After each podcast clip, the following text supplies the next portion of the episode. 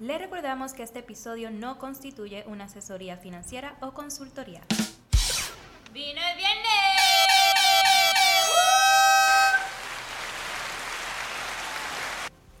Buenas, buenas. Bienvenidos a otro episodio de Vino el Viernes. Hoy estamos en la Semana de la Mujer y estamos celebrando con un, con unos, con un par de vinitos rosados. Pueden ver la, la cata de los mismos con Sonia Sayas en el capítulo anterior, en el video. En el episodio en nuestro canal de YouTube. Bueno, hoy les vamos a estar hablando de el por qué o la razón de la eh, por qué su planilla federal está llegando rechazada. Eso es un tema muy interesante porque muchos contribuyentes eh, asumen que una vez una planilla llega rechazada, como que el proceso terminó ahí. Y no necesariamente. O sea, hay varias razones por las Por las cuales puede llegar así y tienen solución. Lo que está de moda es reclamar el crédito por dependiente. Ese es el crédito del 2021. Yo creo que todos, todos los, los, los contribuyentes que tienen dependientes pues quieren reclamarlo. Imagínate, desde 3.000 hasta 3.600 cualquiera. Exacto. Y muchas personas piensan que no tenían derecho.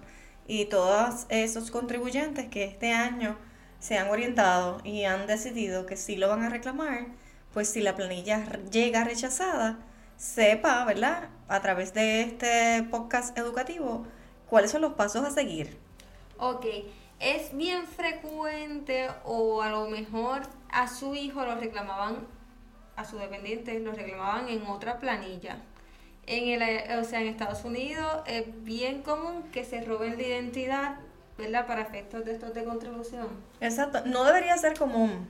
Y por eso es que el IRS ha levantado este año, a pesar de que es un paso adicional para los contribuyentes, ha levantado este año un proceso de verificación de identidad que ha resultado, ¿verdad? Un poquito eh, tedioso para algunos contribuyentes que no están, ¿verdad? Eh, Acostumbrados. acostumbrados y, y quizás les da un poco de trabajo la tecnología, pero es un paso para el bien del contribuyente, para asegurar que es usted el papá de, de estos, de estos dependientes, que es usted el contribuyente de la planilla y que efectivamente usted no está haciendo y no va a ser producto de De fraude, fraude. o robo de identidad. ¿Cuáles son las razones por las cuales una planilla me puede llegar rechazada? La, la más común que, que se está dando es que alguien ha reclamado a mi dependiente. Es correcto, entonces ya hemos repasado en los podcasts anteriores quién puede ser mi dependiente. Y si una persona que usted no le dio permiso, no es el tutor legal, no tiene una relación consanguínea y no eh, ¿verdad? provee el sustento de este menor, no tiene derecho a reclamar al menor en su planilla. Entonces, más aún, si usted no tiene conocimiento de quién es esta persona, usted está en total derecho De de que su planilla llegó rechazada, continuar el proceso. Eso es uno de los, ¿verdad? Uno de los casos, que alguien haya reclamado mi dependiente.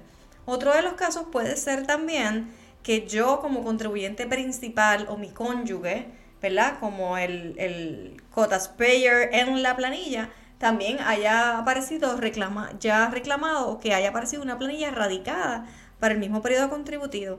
Y esto puede ser producto también de un robo de identidad. ¿Por qué? Porque en Estados Unidos y en Puerto Rico hay muchos indocumentados.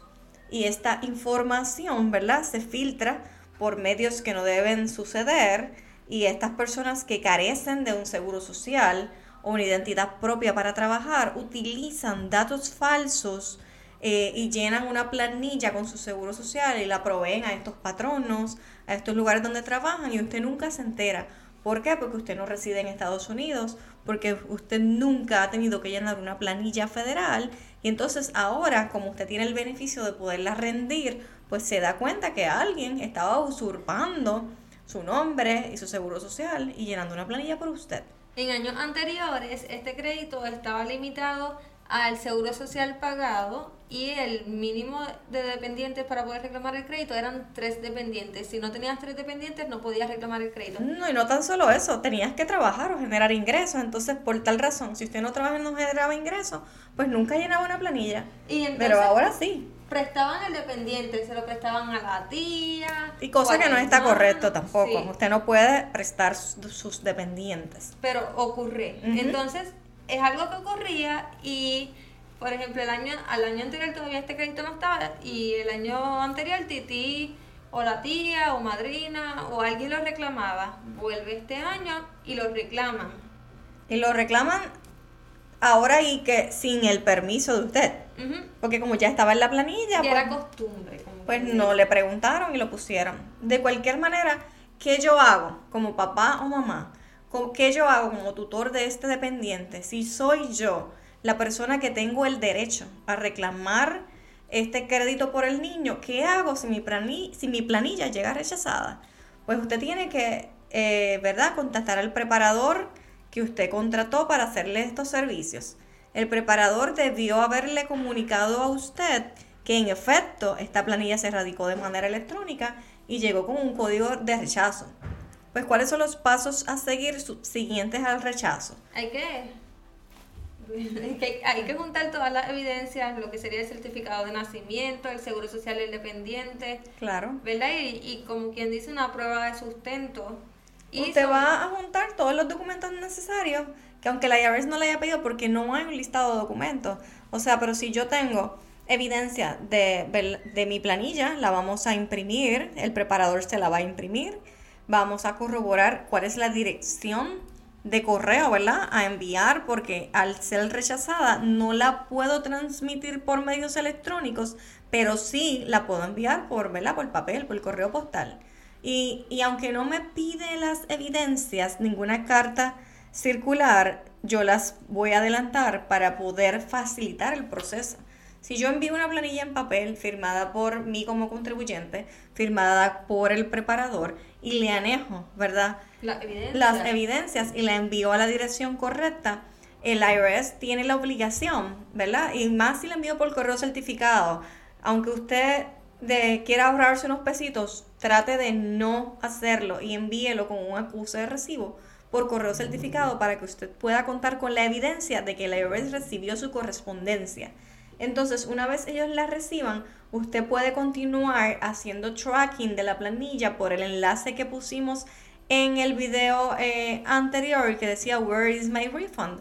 Y ahí le va a enviar, si la planilla fue enviada a papel, cuál fue la fecha aproximada de envío. Y usted puede continuar haciendo tracking. Y, y acelerar el proceso de la investigación. Cuando Claro. ya anejan los documentos, pues...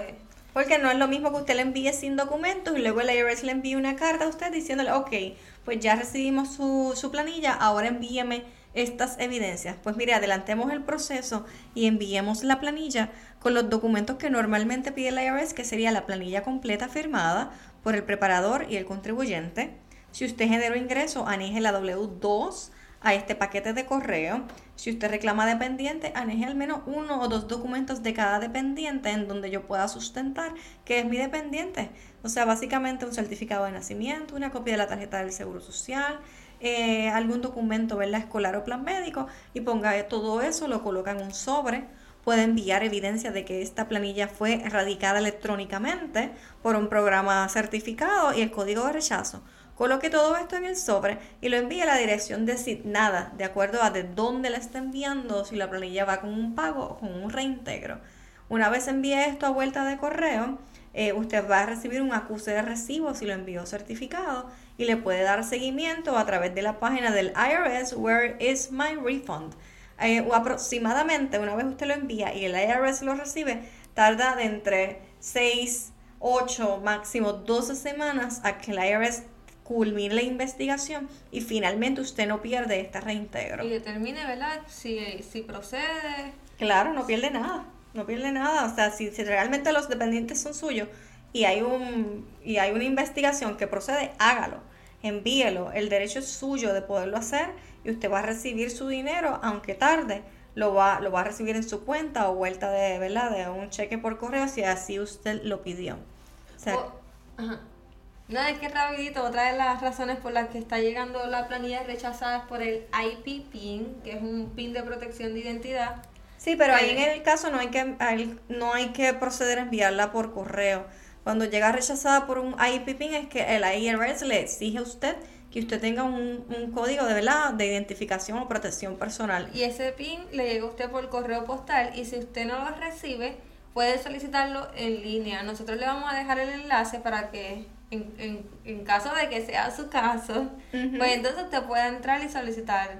En, el- en los comentarios del video, en el canal de YouTube, va a estar el enlace, tanto ¿verdad? De para registrarnos a nivel de identidad como para cómo solicitar un IP PIN. Eh, seguido a este video, en la semana siguiente, nosotros vamos a preparar como podcast un video con las instrucciones detalladas de cómo yo registro mi identidad para esa famosa carta que llegó. Es bien importante que sea el contribuyente el que complete este proceso. No es responsabilidad del preparador de planillas eh, registrarle la identidad a usted. El preparador de la planilla prepara la planilla con su programa y los datos, ¿verdad? Provistos por el cliente. Si el IRS requiere que usted como contribuyente se registre en un portal de seguridad y verifique su identidad, es lo mismo de cuando Puerto Rico le exige a usted que usted tenga una cuenta de Suri. Y esa cuenta, ¿verdad? Va a ser vitalicia mientras este programa exista. Así que aunque sea tedioso y sea algo nuevo, usted es el responsable como contribuyente de corroborar sus datos, de registrarse en este portal y de seguir los pasos del registro de seguridad. Como, como hemos recibido tantas llamadas de clientes pidiendo ayuda con el proceso, lamentablemente, ¿verdad? Ahora mismo el enfoque principal es poder trabajar las planillas de otros contribuyentes. Para que usted pueda completar el proceso, usted lo puede hacer, ¿verdad? Solo leyendo las instrucciones. Y para beneficio de todos, vamos a preparar un video de cómo nosotros lo hacemos y lo vamos a dejar dentro de la semana siguiente puesto en nuestro canal para que usted lo pueda ver y seguir los pasos usted mismo y completar el proceso. Sí, eso está, eso es bien importante. Esa carta está llegando bastante Mientras no haga el proceso, el refund se queda básicamente en el aire, on hold, hasta que la IRS pueda verificar su identidad. Y una es- vez lo complete, puede tardar de 8 a 9 semanas más. Así que no lo engavete. Esto- Hágalo y termine, no le coja miedo. Termínelo para que le puedan enviar su dinero. Esto no sucede con todas las planillas. Está llegando, ¿verdad? Ciertas planillas, ciertos contribuyentes le está llegando la carta y entonces. Pero no está de más que el contribuyente a quien no le haya llegado la carta, como quiera, puede ir y registrarse. Y en el caso de alguna reclamación futura, ya usted está registrado y facilitó el proceso. Es lo mismo que crear una cuenta de acá en Puerto Rico. Hágalo, evítese el dolor de cabeza. Es responsabilidad suya, contribuyente, no preparador, porque hemos recibido llamadas, no, que me tienen que ayudar con el proceso. No necesariamente. Usted lo puede hacer. Y es responsabilidad del contribuyente del contribuyente registrarse y terminar el proceso de verificación de identidad del contribuyente, nunca del preparador. Exacto, la verificación de identidad no es con nosotros, sino es sus cuentas son con el IRS y con el Departamento de Hacienda. Es correcto. Con eso, ¿verdad? Resumimos este podcast. Le dimos las razones por la cual una, una planilla re- llega rechazada. Le vamos a dejar los enlaces en el comentario y le vamos a proveer, ¿verdad? Dentro de los próximos días, en el- la semana que viene, vino el viernes, lo que va a proveer es un video de cómo yo me registro, ¿verdad? En el portal de IRS para verificar mi identidad. Así que síguenos cada viernes Con con vino. vino en mano. En Vino Vino el el Viernes. ¡Salud! Eso. Síguenos en todas nuestras redes sociales. Vino el Viernes PR, CPA Yomari Meléndez, Planillas PR.